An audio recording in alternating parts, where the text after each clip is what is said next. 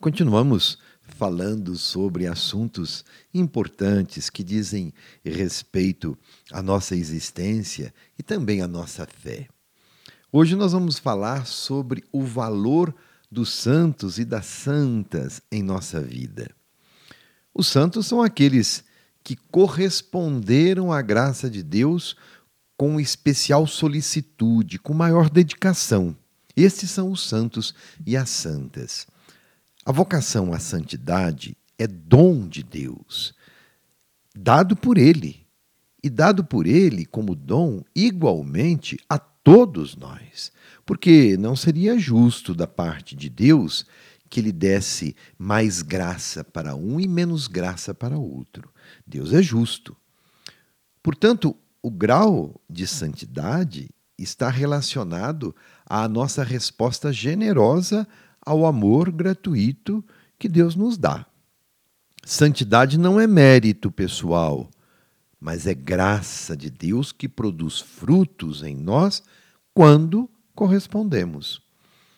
Eu gosto de pensar que santo não é aquele que nunca pecou. Preste atenção nisso. Santo não é aquele que nunca pecou. Com uma exceção, a Virgem Maria a Imaculada, porque a Virgem Maria é aquela mulher que o pecado não tocou.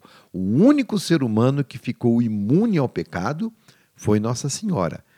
Conclusão a que chegou a igreja ao constatar que, sendo ela o sacrário de Deus, ou seja, aquela que acolheu em seu ventre a fonte de toda santidade que é Deus, não poderia ser ela maculada, quer dizer manchada pelo pecado. Então, Maria é o único ser humano que o pecado não tocou.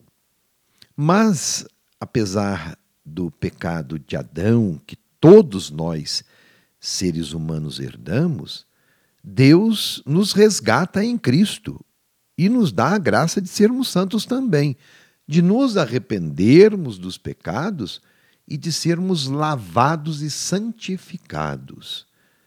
São muitos os santos e santas declarados oficialmente pela Igreja, porque se destacaram pelo exemplo de vida e por virtudes especiais dignos de serem apresentados como modelo a ser seguido.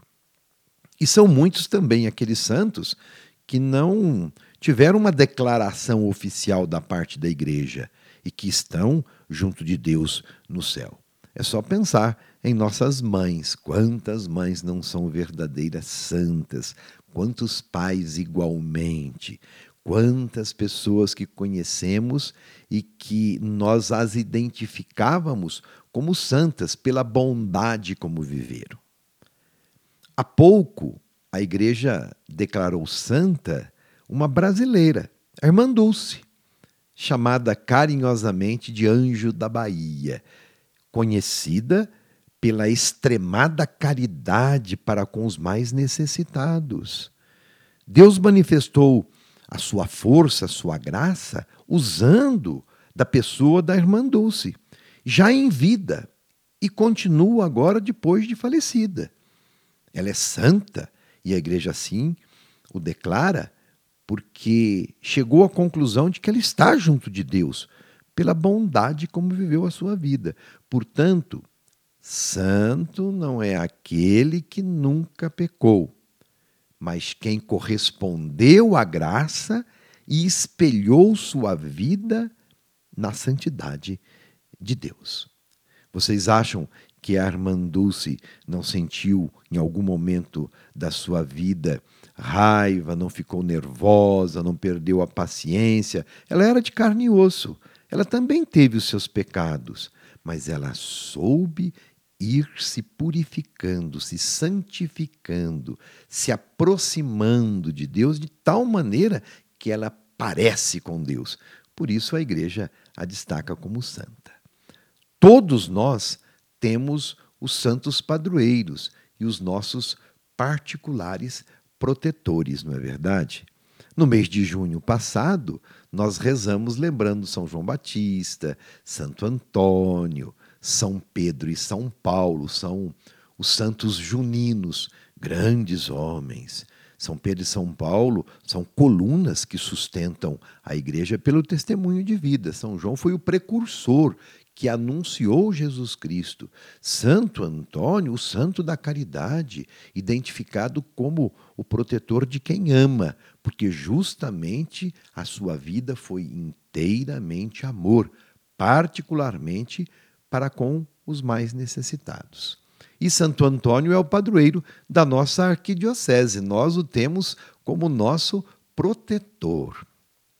E também nós temos agora no mês de julho vários santos para quem nós vamos rezar e de quem nós fazemos memória. São Tiago, São Tomé, São Joaquim e Santana, os pais de Nossa Senhora, Santa Maria Madalena, aquela pecadora convertida, Santa Marta, São Cristóvão, que nos ajuda pelos bons caminhos da vida. Olha só, estes são homens e mulheres de Deus colocados pela igreja para servirem de referência para a nossa vida.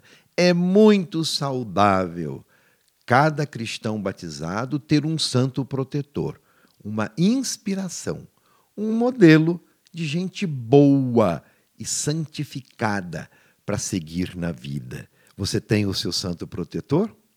Pode pedir a intercessão dele e aprenda com ele a viver melhor. Um abraço.